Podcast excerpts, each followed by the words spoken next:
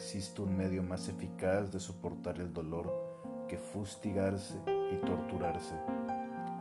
Te carcome el dolor, te hunde, te derrumba. Golpéate, abofetéate, flagélate hasta sentir los mayores y más atroces dolores. No vencerás así, pero lo aguantarás y extraerás de él infinitamente más que de una resignación mediocre. Apalea tu carne, quémala hasta que salga fuego de ella, tensa tus nervios y aprieta los puños como si fueras a derribarlo todo, como si fueras a abarcar el sol y ahuyentar las estrellas.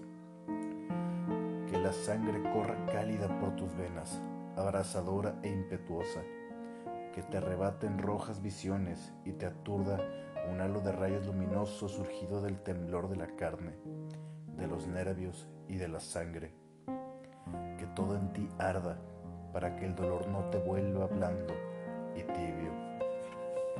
Todavía no ha llegado el tiempo en que los golpes, la autotortura y los tormentos propios hayan dado todo cuanto pueden dar, porque los hombres todavía no conocen el método por el que puede sacarse fuego del sufrimiento.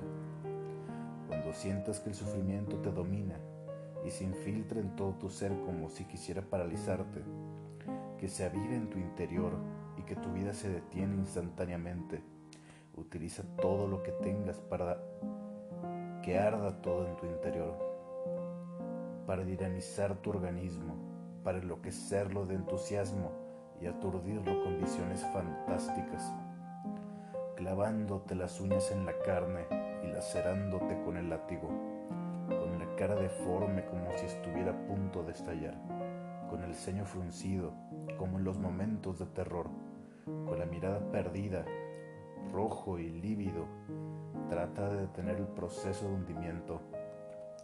Evita la asfixia moral y la parálisis orgánica. Excita todos tus órganos, emborráchalos de nuevos dolores y vence la atracción del sufrimiento por las tinieblas con otros sufrimientos aún mayores. Un látigo puede sacar de una muerte más vida que un sinfín de goces. Azota la carne hasta que empiece a vibrar. Ten la seguridad de que después tendrás menos pesares y menos desesperanzas. No olvides ponerte en estado de máxima tensión, pues sólo así el dolor no te aniquilará antes de tiempo. La tensión tiene que ser tan grande que te deje con las mandíbulas atenazadas, con la lengua rígida y con el cerebro concentrado hasta el punto de no saber si estás en silencio o estás aullando.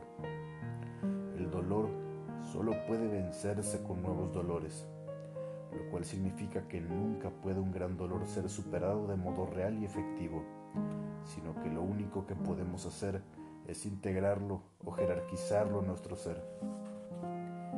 Haz que a golpes de tralla salgan de ti relámpagos, humo y polvo, y que el oído, y que el odio, la desesperanza y la tristeza surjan como el relámpago, el humo y el polvo. Algunos lo han hecho por el reino de los cielos y para evitar un infierno. Otros lo hacen solamente para que ese infierno no se los trague. Y, en fin, hay otra categoría que lo hace solo para no sumergirse en su propio infierno. Semejante fustigación se diferencia esencialmente de las autoflagelaciones ascéticas. El asceta se flagela para escapar de las tentaciones de la vida y nosotros para escapar de las de la muerte. Unos lo hacen para la renuncia, otros contra la renuncia. No me parece ni heroico ni dramático luchar para derrotar a la vida que hay en ti matar los instintos para edificar el espíritu sobre esas ruinas. La autotortura como lucha contra la vida es algo criminal, de ahí el carácter inhumano de todo ascetismo. Pero torturarse, fustigarse y herirse hasta sangrar para vencer una enfermedad y dominar un dolor significa desgarrarse para vivir. Y todos los desgarros orgánicos carecen de valor menos que mediante ellos se consiga aplazar la muerte.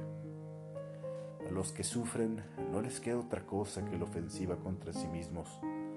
Todos vosotros, los que sufrís, No esperéis ya consuelos, porque ni los tendréis ni os servirán de ayuda. No esperéis ya curaciones, ni ilusiones, ni esperanzas, porque no hay ni curaciones, ni ilusiones, ni esperanzas.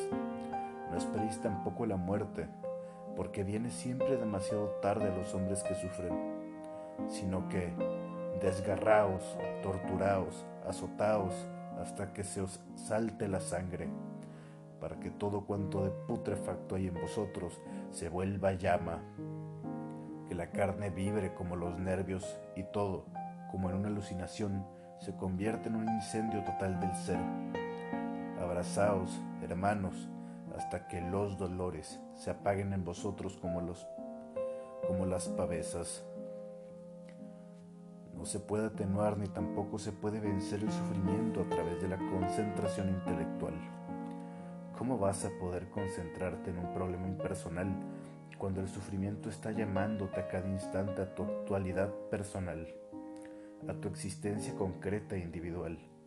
No hay salvación por medio del pensamiento y no existe tampoco por la simple razón de que te parece inútil ponerte a pensar en cualquier otra cosa que no sea tu sufrimiento porque el pensamiento solo te lo empeora cuando la esencia del sufrimiento alcanza.